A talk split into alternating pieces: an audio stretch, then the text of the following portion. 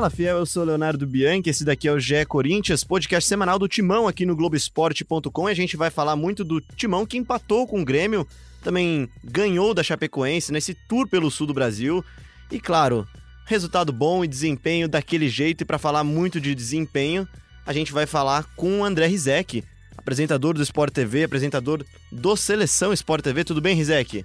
Fala, Léo, comigo tudo bem e contigo? Tudo bem também aqui um paulista, André Rizek, que hoje está erradicado no Rio, né?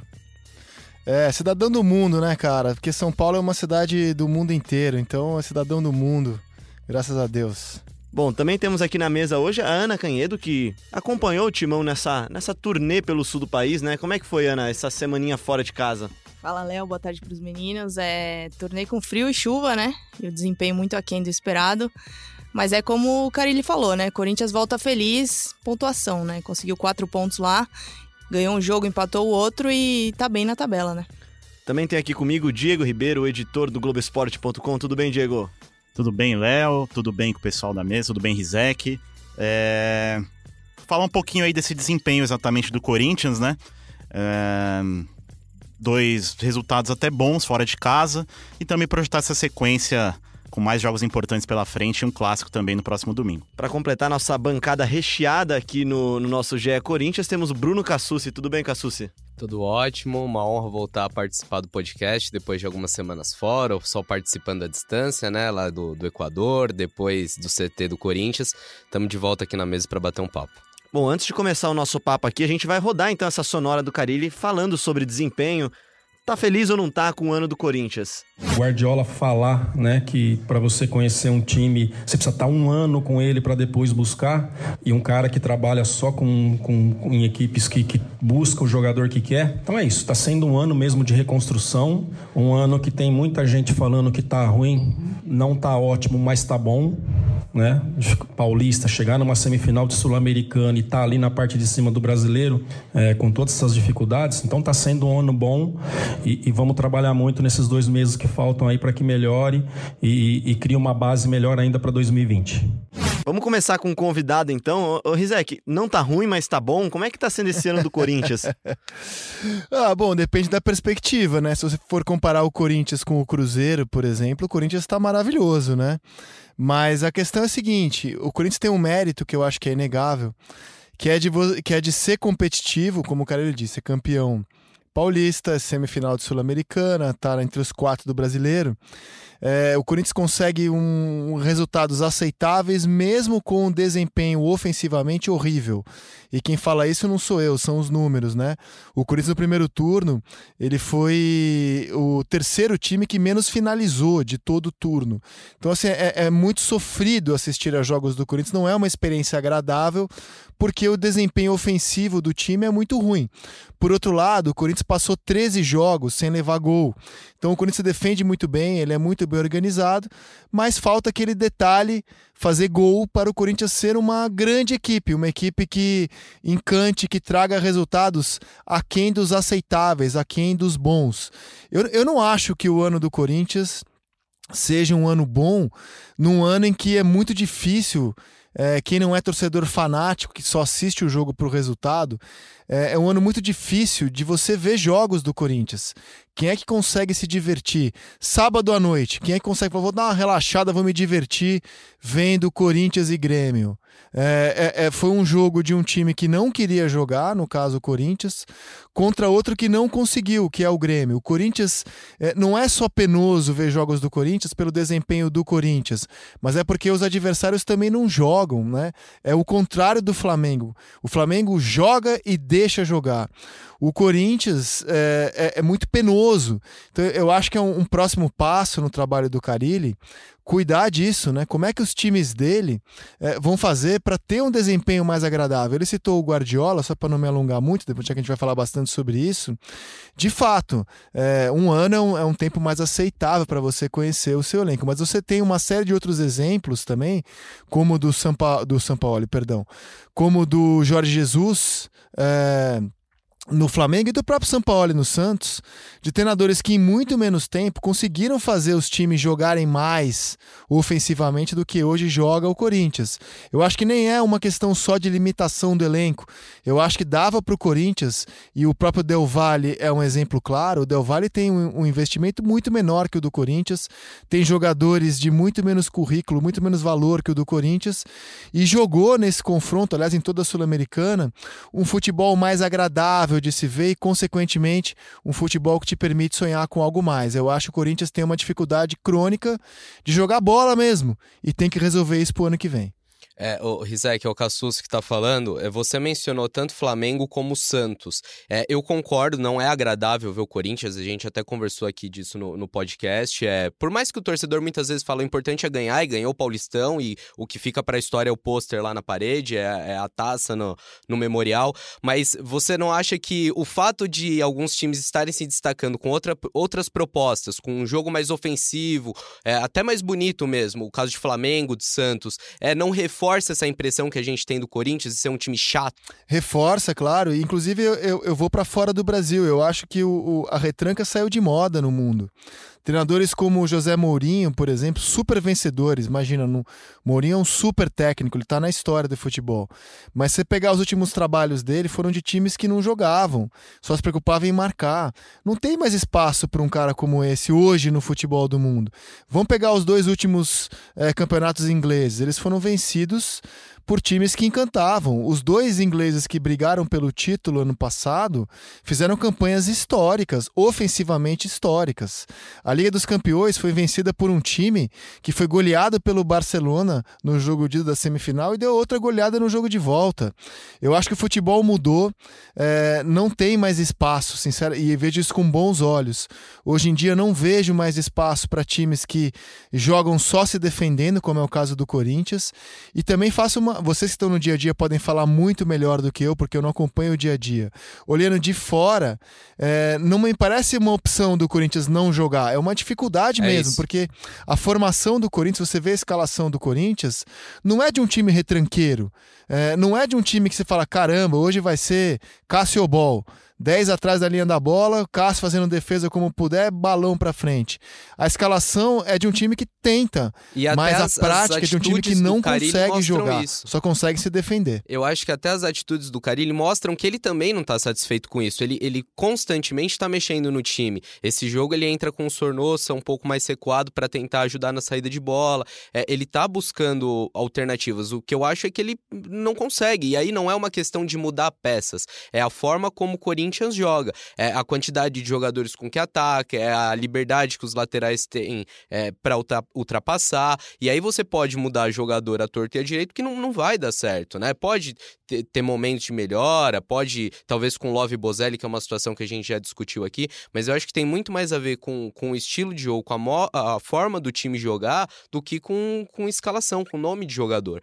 E assim, é, a, a gente acompanha os trabalhos, já acompanhou muito mais, porque agora os treinos são em sua maioria, fechados, mas a gente vê os treinos do Carilli e vê como se trabalha muito bem a defesa, como ele é minucioso para acertar aquela linha ali de impedimento, como ele trabalha a cobertura dos jogadores. Agora, assim, não sei se nos trabalhos fechados é, ele faz coisas diferentes, se é na parte de vídeo, se é fora de campo, mas os trabalhos ofensivos do Corinthians não, não chamam atenção no dia a dia, nos treinos. Reforço, a gente não tem acesso a todos os treinos. Imagino que muita coisa ele trabalha com portão fechado. Mas quando a gente vê os trabalhos ofensivos, são bola parada, é, troca de dois, três passes e finalização na entrada da área.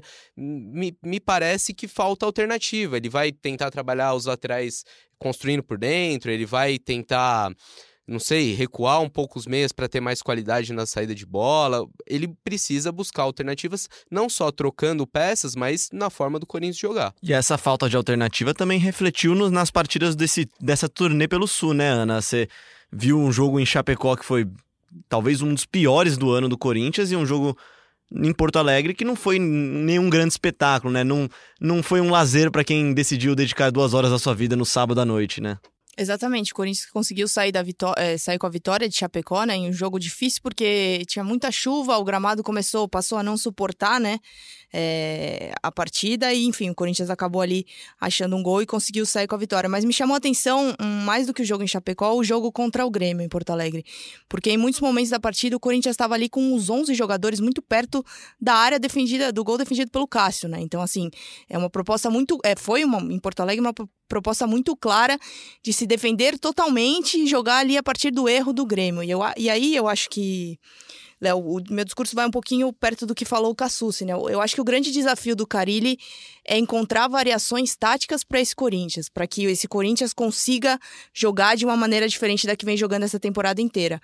E o que me pareceu depois na coletiva de imprensa que ele deu pra gente lá em Porto Alegre é que isso talvez só aconteça a partir de 2020 e que ele comece a usar a reta final desse ano para tentar ver o que, o que pode ser feito com esse elenco que tem em mãos e aí muito provavelmente em 2020 vai receber novas peças, mas que esse ano ele não pretende fazer mudanças muito drásticas é, nesse elenco e na maneira que o time vai jogar. E aí eu acho que esse fica aí um grande desafio para ele na próxima temporada. É, eu, eu acho estranho esse discurso, né? Porque a gente não tá falando de reta final de ano, gente. É quase um turno do Campeonato Brasileiro. Não sei se o Rizek concorda. É muito cedo pra gente falar que só em 2020 esse time vai, vai jogar de outra forma, né?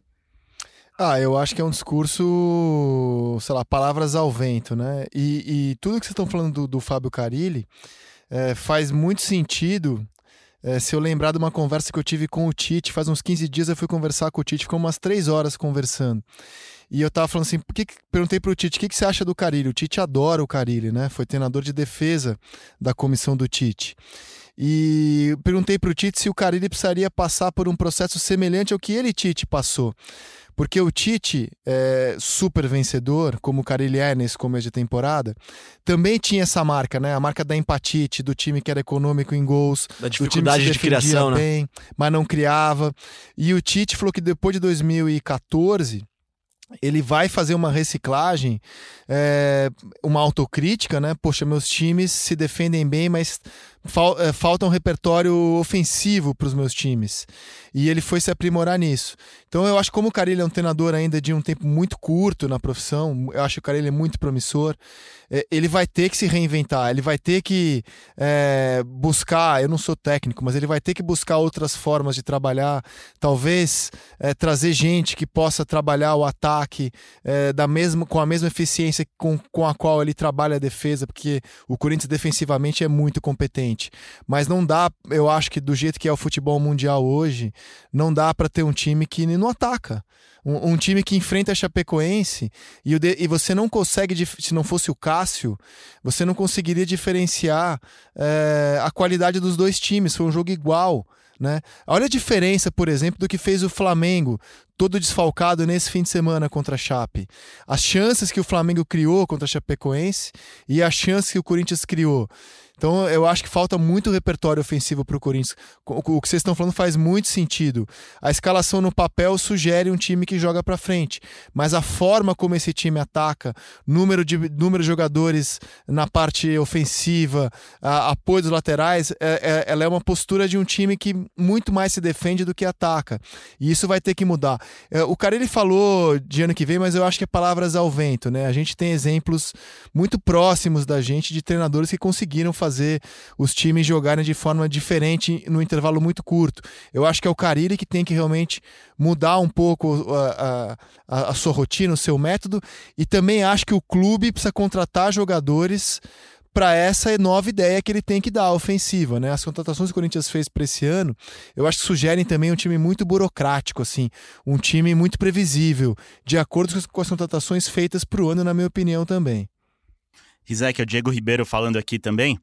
É, você falou muito bem agora desse, desse papo com o Tite, e eu lembro que em 2013 é, eu era setorista do Corinthians aqui pelo Globoesporte.com e aconteceu exatamente isso. O Tite até sofreu um choque, né? Antes de ele tirar esse ano sabático, entre aspas.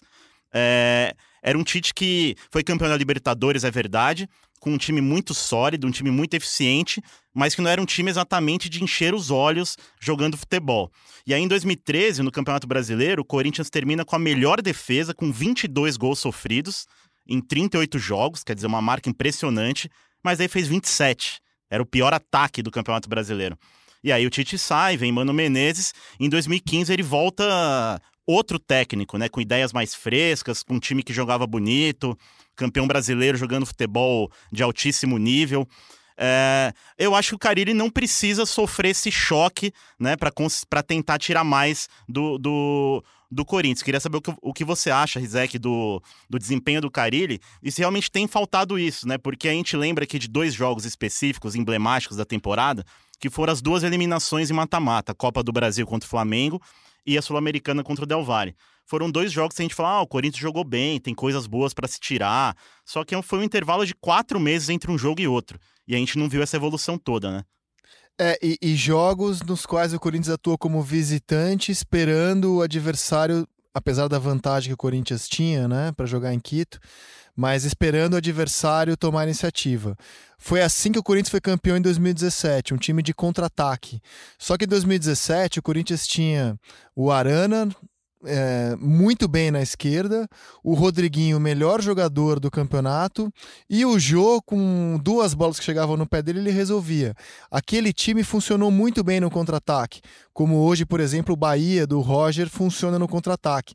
Não, mas não dá para jogar sempre assim, você tem que buscar alternativas. Esse jogo do Flamengo, aliás, você tá também o jogo contra o Racing, que o Corinthians fez um belo jogo Verdade, em Janeiro, empatou um a um, né? Também foi um jogo em que o Racing tomou a iniciativa. Então, quando o Corinthians é um time de contra-ataque, ele vai bem. Só que essa situação acontece algumas vezes ao longo da temporada. Você precisa ter outras formas de jogar. Né? E um, um, clube do tamanho do Corinthians, com o poder de investimento do Corinthians, porque a folha salarial do Corinthians está entre as maiores do Brasil, não pode só ter essa maneira de jogar. Deu certo em 2017 com aquele grupo de jogadores, mas não está dando certo com esse. Então você precisa ter outras formas de jogar. Inclusive, acho que para o ano que vem tem que mudar um pouco o perfil de contratação é, para visar um futebol mais protagonista tecnicamente, o futebol é, que é o futebol que hoje se joga no mundo inteiro. O time que encanta no Brasil hoje é o Flamengo, o time mais elogiado taticamente é o Santos do Sampaoli. Falei do, do City, do Liverpool. É, é, é, o futebol que se joga hoje no mundo, né? É, não é mais o futebol só de contra-ataque. Esse futebol hoje, para mim, ainda bem, tá sem espaço no mundo, não é só aqui no Brasil. Esse ano o Corinthians é, teve mudanças, muitos jogadores chegando, mas eu não concordo com o Carilli quando ele diz que é um ano de remontagem. Se a gente pega o time base titular do Corinthians, Cássio, Fagner, Avelar, Ralph, Pedrinho, Cleison, todos já estavam no clube, né? É, outros jogadores chegaram, mas já conheciam o Corinthians, é o caso do Wagner Love, por exemplo. Então, também usar esse argumento, ah, é um ano de, de mudança, um ano que eu não trabalhei com muitos jogadores que chegaram acho que, que nisso o Carilli não tem razão. É claro. Que estavam é... lá, inclusive, quando ele deixou o time para ir treinar o time na Arábia Saudita, né? Exato. E, e, outra, né? A gente lembra o Corinthians teve um mês ali durante a Copa América para treinar. Muito foi falado. Quando chegar a Copa América, o time vai treinar, vai melhorar. Depois da Copa América, de fato, a gente viu uma pequena evolução nos primeiros jogos depois da Copa América, mas que já desapareceu, né? O Corinthians cada vez mais pragmático, cada vez com mais dificuldade para atacar. E esses testes testes na Copa América, né? Alguns também que não deram certo, ou pelo menos não foram tão usados no segundo semestre, né? Como é o caso do Regis, que apareceu. Acho que o Regis é o maior Apareceu exemplo, né? bastante, né? né? Matheus Jesus também, que não foi tão usado nesse segundo semestre. Então, assim, ele usou para testar e, enfim, é, depois do segundo semestre deixou de usar. É, e até já puxando para o nosso próximo tema, com certeza o corintiano que está ouvindo a gente não, não quer esperar até 2020 para ver um futebol minimamente melhor do Corinthians, né? E pensando em alternativas, o Corinthians vai ter desfalques agora nas próximas partidas, convocação de data FIFA, claro, perde o Sornossa para a seleção equatoriana, perde o Pedrinho para a seleção sub-23 e pode perder o Urso também por lesão. Rizek, o que, que você imagina olhando no elenco do Corinthians que possa ser alternativa para o Carille, até para mudar talvez um pouco o estilo de jogo. É a hora, enfim, dos dois atacantes de Love e Bozelli? Cara, eu gostei muito do jogo que o Love e o Bozelli fizeram em Quito. Foi surpreendente para mim. E lá o Carilli, depois da partida, disse que não pretendia jogar dessa forma, né? Mas eu gostei muito do jogo que eles fizeram. É... Olha, cara, sinceramente, o Júnior Urso, ele, nesse momento da temporada, ele não faz tanta diferença. Ele não tá bem. Né? Quando ele chegou, ele fazia muita diferença, porque ele era um jogador de muita imposição física, que percorria o campo inteiro, e nesse momento ele não é um desfalque muito sentido. É... O Corinthians tá, buscou no Sornoso uma alternativa mais qualificada de saída de bola, mas o Sornoso não consegue imprimir um ritmo de jogo é... que é o ritmo que se joga no mundo inteiro hoje. Né? O Sornoso é um jogador lento. Desses caras, quem eu acho que faz falta é o Pedrinho, mas aí tem uma curiosidade. É, o Pedrinho na seleção sub-23 joga muito atuando centralizado. Ele é o jogador que faz na seleção sub-23 aquilo que falta para o Corinthians. Né? Uma, uma, uma jogada imprevisível, uma virada de bola, é, um jogo de habilidade, uma visão de jogo. Ele distribui o jogo, né? Distribui o jogo. No Corinthians, ele joga bem, mas na faixa que o Carilli escala ele, pela direita, é, eu vejo o Pedrinho muito limitado, é, cumprindo uma função tática que claramente ele não tem condição física de cumprir, que é fechar o lado direito. Eu realmente eu não consigo entender, é até que pergunto a vocês que estão no dia a dia, esse mistério do Pedrinho jogar tão bem na seleção sub-23 centralizado, pedir espaço para jogar ali no Corinthians e o Carilli escalá-lo sempre pela direita, onde eu acho que ele vira um jogador mais burocrático, mais previsível. Mas eu não vejo esses desfalques como é, assim motivo de tamanha preocupação, porque eu, eu, eu não consigo enxergar os titulares jogando um futebol tão diferente daqueles que vão entrar. O Ramiro, que eu acho que faz uma temporada bem fraca, aliás, quando o Corinthians traz o Ramiro do Grêmio, ele já estava mal no Grêmio, né? Para jogar numa função que ele nunca desempenhou tão bem no Grêmio, de segundo volante, eu não vejo muita diferença, sinceramente, do Sornosa para o Ramiro. É, não, não vejo mesmo, assim. É, acho, que, acho que o Corinthians precisa buscar para o ano que vem jogadores que realmente façam diferença. O Flamengo deu um salto nesse ano, buscando atletas para o time titular que fariam diferença, não só para compor elenco. E acho que o Corinthians contratou muito jogador de elenco. Então, sai Sornoso, entra Ramiro, eu, eu não vejo muita diferença se for o Ramiro mesmo. É, vai jogar o Matheus Vital, sei lá, no lugar do, do Pedrinho, mudando um pouco o desenho. Vai jogar o Regis eu não vejo muita diferença quando o Corinthians faz essas mudanças. O cara ele mu muda é, as peças e o futebol segue o mesmo. Por isso que eu, eu, não, eu não acho tão preocupantes os desfalques. É pelo volume. Assim, o jogador que eu acho que faz falta no Corinthians hoje é o Cássio. É, o Cássio principalmente. O Corinthians é um com o Cássio. Aliás, ele está em quarto lugar. É por causa do Cássio, na minha opinião. Não fosse o Cássio, o Corinthians estaria em sétimo, oitavo. Esse é o desfalque que faz muita falta. O Cássio, o Gil e o Fagner. São jogadores que realmente eu acho que fazem muita falta. Os demais, eu acho que eles estão no nível dos que estão dos que estão entrando. Não sei o que vocês pensam sobre isso. Pois é, Rizek, eu concordo. É, concordo que o Corinthians realmente não tem um jogador, é, pelo menos do meio para frente, que leve o Corinthians ao próximo nível, né? Que eleve o nível do Corinthians ali para brigar pau a pau com, com o Flamengo, com o Palmeiras, com o próprio Santos.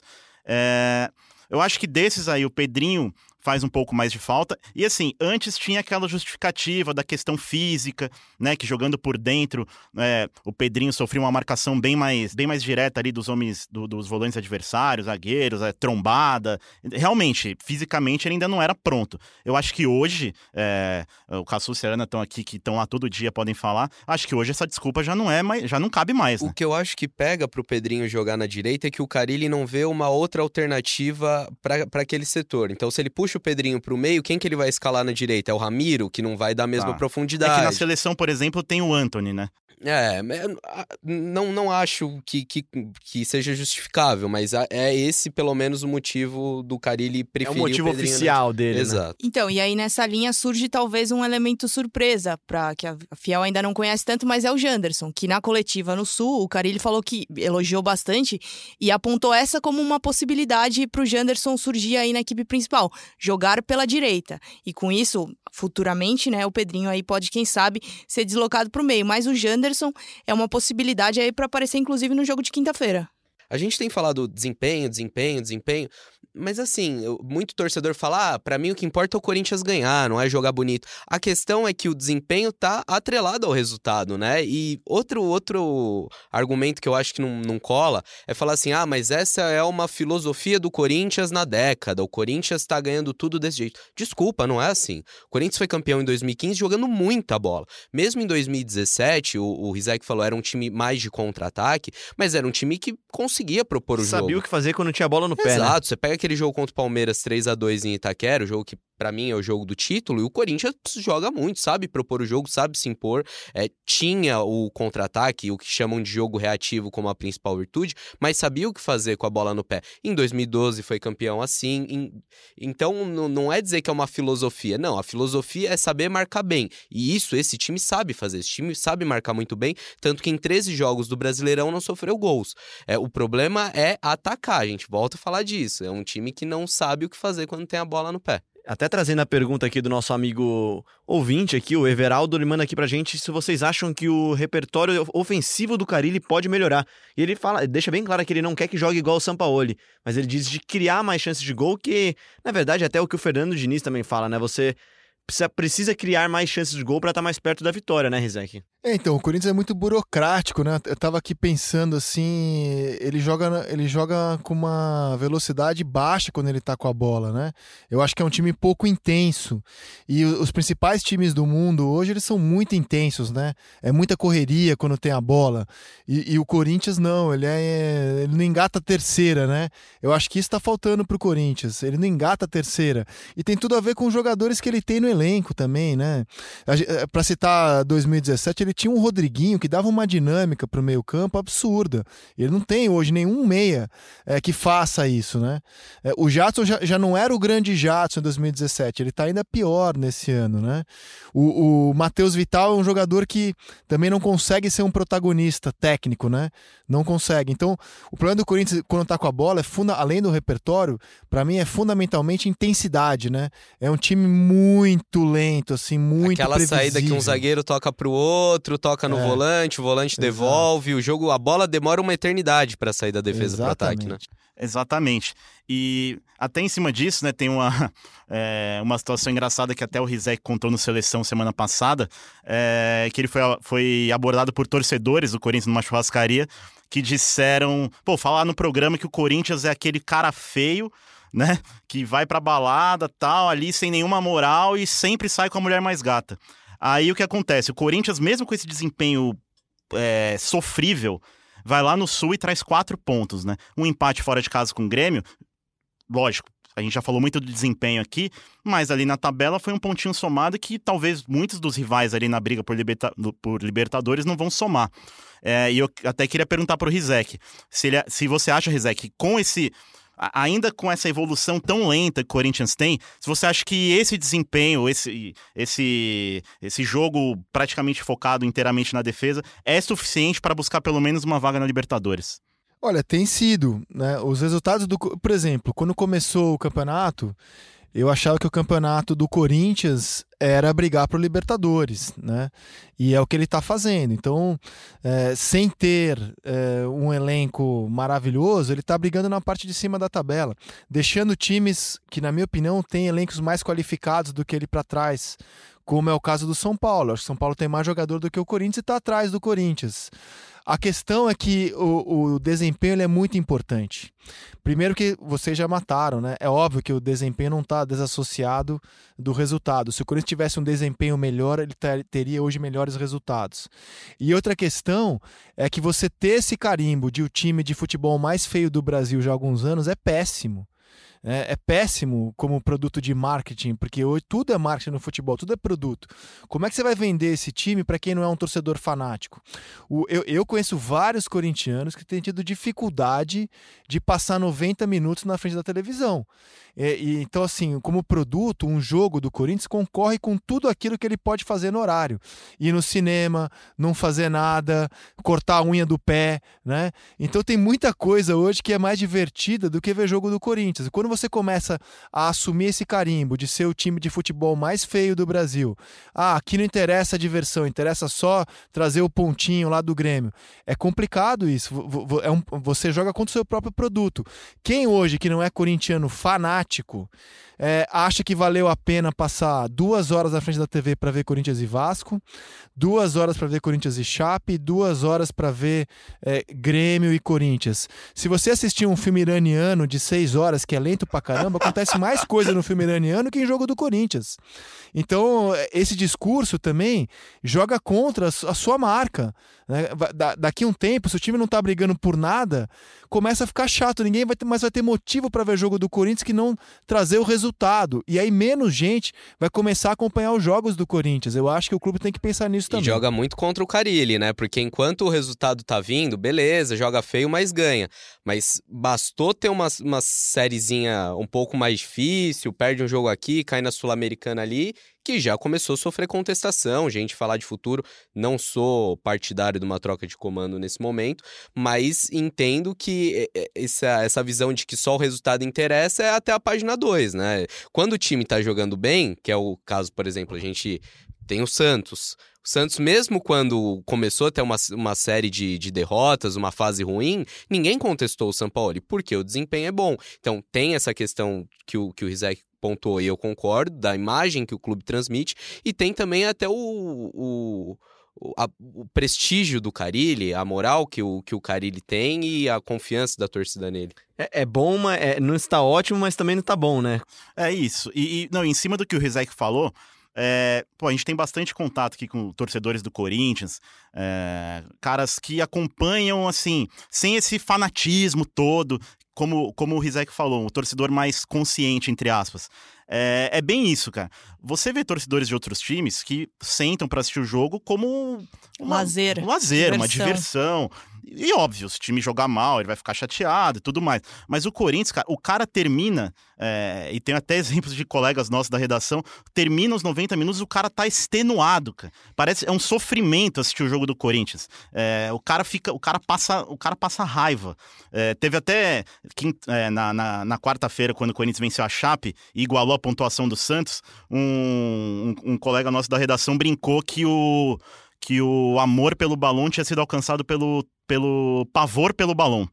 É, para você, você, ter uma ideia do que o próprio torcedor do Corinthians está pensando sobre o time. É, é futebol aquário, né? Fica ali aquela coisa retangular na sala, meio colorida. Tem algum movimento, né? Uns peixinhos vão para cá, vão para lá, mas não acontece nada. Você vai, é, levanta, lembra do abre a, a, geladeira, pega uma cerveja, volta, tá todos os peixinhos ali do mesmo jeito, não aconteceu nada, ninguém matou ninguém, é, nenhum peixinho morreu.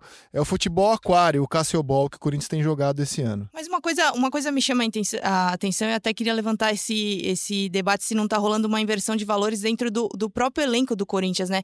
Porque lá, lá no Sul o discurso era muito esse, de ah, o Corinthians está ganhando, então não importa mais nada. Até o Wagner Love, um dos líderes do elenco, é, falou sobre isso.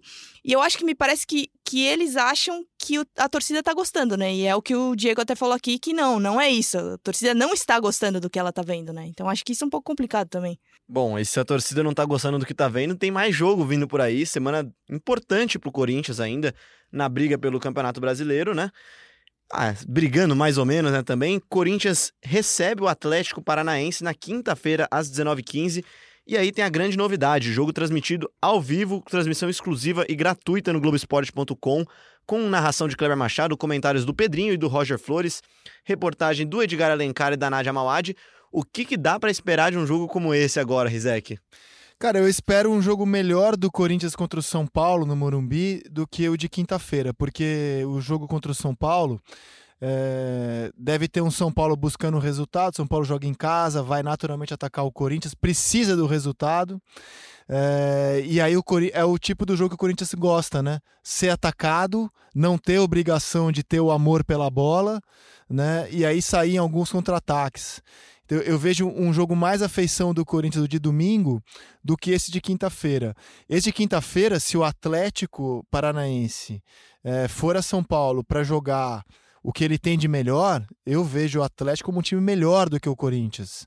É, ve, vejo dificuldades para o Corinthians envolver o Atlético na quinta-feira e acho mais, um, um, por incrível que pareça, vejo mais chance do Corinthians fazer um bom jogo contra o São Paulo do que contra o Atlético. Acho que o Atlético, se jogar o que ele está acostumado a jogar, por exemplo, vamos ver o que ele fez com o Inter na final é, da Copa do Brasil.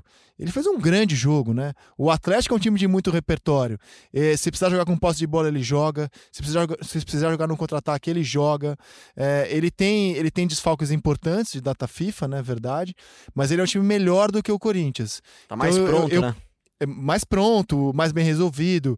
Eu vejo, eu vejo mais possibilidade de sofrimento para o Corinthians na quinta-feira do que, por incrível que pareça, no domingo contra o São Paulo. Pois é, e, esse jogo do São Paulo se encaixa muito no que no que a gente falou, que o Rizek lembrou desses jogos contra o Flamengo, né, o jogo contra, é, contra o Del Valle, que são jogos em que o Corinthians vai esperar. Né? Eu não vejo o Corinthians chegando no Morumbi tentando alguma coisa além do meio de campo. Ainda mais com o São Paulo agora com o Fernando Diniz, né? Que é aquele, é, aquele sistema que a gente conhece, um time que vai querer ter a bola, que vai querer jogar é, é, em cima do Corinthians. É o né? amor contra o terror pelo balão, É né? praticamente isso. E a gente tem que lembrar, é, também pensando. é, a gente está falando muito do desempenho. Agora, em questão de resultado, a gente tem que pensar na tabela também. São dois, praticamente dois confrontos diretos, né? É, o São Paulo, quer dizer, primeiro contra o Atlético. O Atlético está a 8 pontos de distância, né? Então, 42 a 34. O Atlético é, já venceu a Copa do Brasil, ok, mas. já tá quase de férias, né? É, já tá quase de férias, mas quer uma posição melhor no brasileiro. E o São Paulo, que tá a três pontos de distância. Que eu também acho é, que tem um elenco melhor do que o Corinthians e que tem mais repertório hoje do que o Corinthians. E pra gente não parecer ranzinza, né, só falar mal, é, é o Corinthians é um time com todas essas dificuldades que a gente falou, mas um time extremamente cascudo, um time que em jogos grandes é, cresce. É, concordo que contra o São Paulo é, a chance de sofrer talvez seja menor do que contra o Atlético, porque vai ter o contra-ataque. E aí minha curiosidade para ver como o Carilli vai armar esse time, né? Já que ele não pode contar com seus principais armadores, que é o Pedrinho, levantou a possibilidade de escalar Love e Bozelli, é o que eu faria. Vamos ver se ele aposta no Janderson, as novidades que ele traz. Nesse primeiro treino da semana, ele ainda não, não, não adiantou muito da escalação. Bom, já indo para nossa parte final do podcast, o Rizek, como convidado aqui, vai ter a honra de tentar descobrir quem é o nosso grande pensador corintiano de hoje. A gente tem um quadro aqui, Rizek, que é basicamente pegar grandes frases, grandes momentos, grandes pensadores da história corintiana que você deve saber, existem vários. E hoje a gente vai dar uma pequena palhinha aqui, o Cassus vai dar pra gente a pequena palhinha de quem que é esse pensador. Ah, nossa, é difícil da pista desse, hein? É, quando ele falou isso daí, eu ainda não era setorista do Corinthians, foi lá em 2013, é isso, Diego? Você que acompanhava na Isso, por aí, por aí. É, já na, na reta final dessa figura dentro do Corinthians. Despedida dele, né? Vamos Isso. ouvir aí. Vamos ouvir aqui, aí o Rizek tenta descobrir depois quem que é essa figura aqui. Isso é outra coisa. Que eu arque com prejuízo? É, pra ter a torcida dentro do, do, do estádio. Seria um. Atirei o pau no gato, tô mais no gato, tô, não morreu, reu, reu. Presidente, Só olha, eu vou dizer pra você. Você. é, Eu não sou besta pra tirar onda de herói. Sou vacinado, sou cowboy, cowboy fora da lei. Durango Kid só existe no gibi. E quem quiser que fique aqui, entra pra história com vocês. Raulzito. Tem bom gosto musical, vai. André Rizek, o senhor sabe quem que é é este grande pensador da história corintiana que cantou numa coletiva de imprensa? Rapaz, tô aqui quebrando a cabeça, velho. Eu queria muito ter essa resposta aqui pra mitar com vocês no podcast, mas não tenho a menor ideia. Diego Ribeiro, por favor, você que era o setorista à época, quem que é este ser humano? Pois é, é o excelentíssimo delegado Mário Gobi, né? que Presidiu o Corinthians né, em algumas das grandes conquistas da história do clube, né? É, só para ser mais exato, essa entrevista é do início de 2015, quando ele deixa o cargo, né? E passa o bastão para o Roberto de Andrade. Mas não dá para negar que foi uma grande figura da história corintiana que hoje está totalmente afastada da política. Eu fui mal na dica, então, porque eu falei 2013, foi 2015. 2013, na verdade, foi uma frase que a gente procurou por muito tempo, mas não encontrou em áudio. Que era dele falando do besouro fumando maconha dentro do olho dele.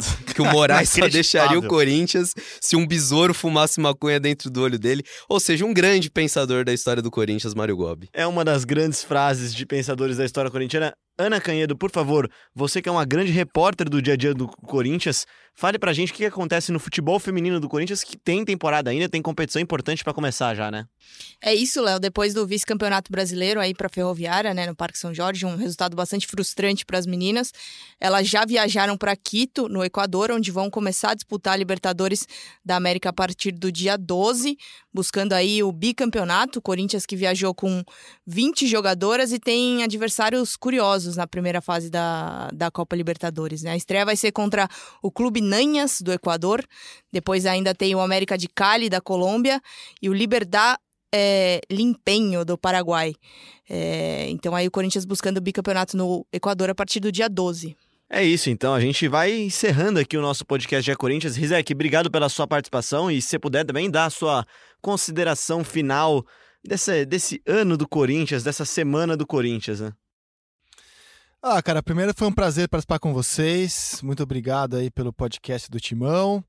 É, considerações finais, cara, que a gente consiga, o meu desejo, vai, para os corintianos e todos os torcedores que nos ouvem, que a gente consiga se divertir num jogo do Corinthians essa semana. Pelo menos um, vai né? ser um grande avanço, né? Que a gente consiga terminar o jogo quinta-feira, independentemente do resultado. Nós que gostamos de futebol e falar, pô, caramba, hoje foi um jogo legal, valeu a pena, foi divertido.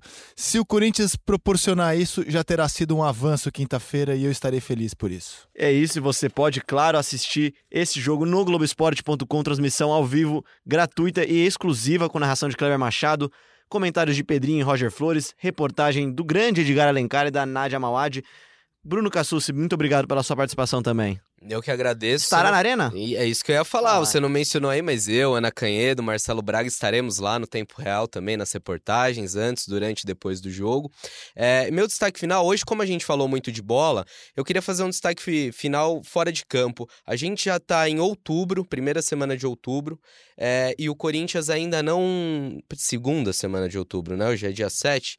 É, e o Corinthians até agora não divulgou um balancete das suas contas. É, Para um grupo político que tem como transparência o seu lema, eu acho que é muito pouco. A gente como cons... é que é o nome do grupo político? É Renovação e Transparência. Renovação e Transparência. E nada contra. É, é no primeiro ano de mandato do Andrés nessa volta, é, houve a divulgação mensal, mas esse ano não, né? E aí a gente não sabe como está rendendo o patrocínio do BMG, das dívidas do clube. É, muito se ouve, né? E se lê dos processos. A gente gente noticia aqui no Globoesporte.com as dívidas do Corinthians, esse imbróglio com a Arena, com a Caixa, é, e tudo muito nebuloso, né? A gente não tem acesso.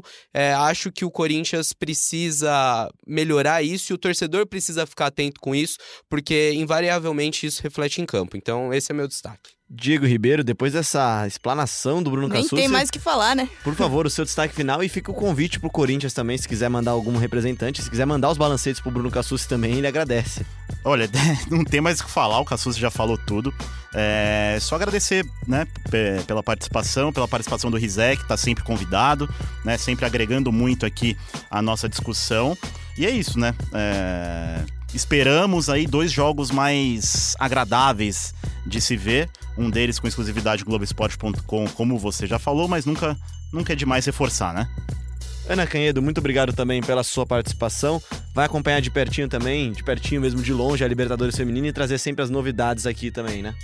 É isso, Léo, é um prazer participar, como sempre, e só um pouquinho na linha do que falou o Cassucci, que quem gere o Corinthians entenda que mais do que falar com a imprensa, ele fala com o torcedor também, né? Então, assim, quando a gente busca respostas, a gente busca respostas para fiel. E assim me despeço aqui do podcast de hoje. É isso então. Corinthians agora enfrenta o Atlético na quinta-feira. No domingo enfrenta o São Paulo fora de casa. Depois vai a Goiânia enfrentar o Goiás no dia 16. Cruzeiro dia 19 em casa. Santos em casa no dia 27. Fecha esse mês de outubro contra o CSA em Alagoas. É isso, obrigado você que acompanhou a gente até aqui. Lembre sempre de ouvir a gente em globesport.com/podcast, também no Apple Podcast, no Google Podcast, no Pocket Cast. Assine também lá o nosso programa, lá você segue o programa, recebe notificação toda vez que tem um episódio novo. Episódio novo que teremos também na quinta-feira, uma edição especial do podcast GE Corinthians com o Diego Ribeiro, com o Leandro Canônico do podcast GE São Paulo, também com dois convidados mais do que especiais, Vladimir pelo Corinthians e Dario Pereira pelo São Paulo. Obrigado você que ouviu a gente até aqui também. Ouça a gente sempre em globesport.com/podcast, no Google Podcast, no Apple Podcast e no Pocket Cast. Um grande abraço e até a semana que vem.